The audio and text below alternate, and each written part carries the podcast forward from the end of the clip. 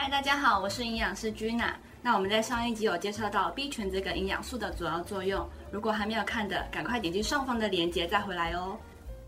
那你可能会觉得 B 群的功能比想象中的多，而且啊，市面上的产品那么多种，那我们该怎么挑选 B 群呢？那以下提供这三个挑选指标给大家参考。那不知道大家的心中有没有一个疑问，到底是天然的维生素比较好呢，还是合成的维生素比较好呢？那其实啊，单看字面上的意思，大家一定都会觉得天然的最好。但是啊，天然的维生素其实都只存在食物中哦。那像我们吃的保健品啊，像是胶囊、定状，甚至是果冻，其实都是经过人工加工制成的哦。其实啊，这样就不等同于天然。但不管是天然还是合成的维生素，它们的化学结构都非常相近，那进入体内啊，都是会被吸收利用的哦。那我们在市面上啊，常常看到缓释 B 群和长效 B 群。那什么是缓释 B 群呢？缓释 B 群呢，就是指整颗 B 群慢慢的释放，一次释放一点点，像沙漏一样慢慢漏。在购买的时候啊，要特别注意，要有溶离实验报告啊，才能证明有缓释作用哦。而长效 B 群呢，是指 B 群本身的代谢的时间比较长，停留在体内的时间比较久。那一般的长效 B 群呢，都会添加 TTFD 来达到长效的作用。那什么是 TTFD 呢？TTFD 其实就是维生素 B1 诱导体，那它具有脂溶性的特性，可以迅速转化成维生素 B1，而且啊，它不容易被酵素分解，所以停留的时间比较久，就进而可以达成这个长效的作用哦。那饮食中的三大营养素啊，都有不同的辅酶来协助代谢，所以可以建议就是选择综合维生素，会比单方来的好哦。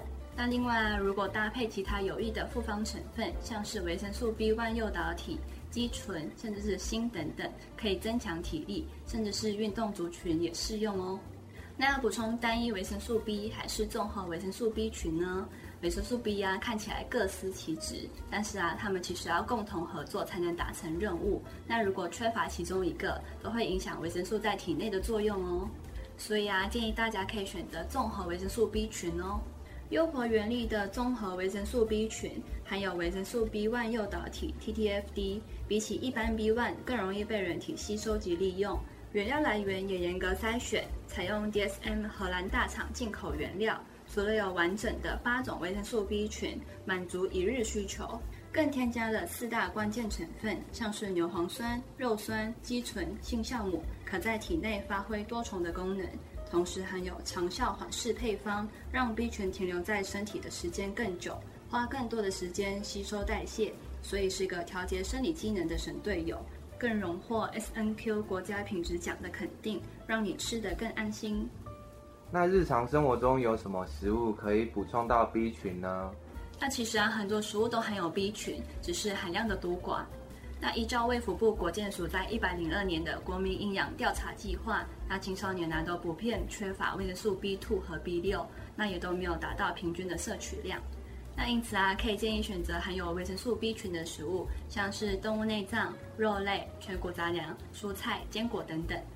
那虽然我们上一集也有提到说，其实一般人呢不用另外的去补充维生素 B 群，因为可以从大部分的食物中摄取到 B 群。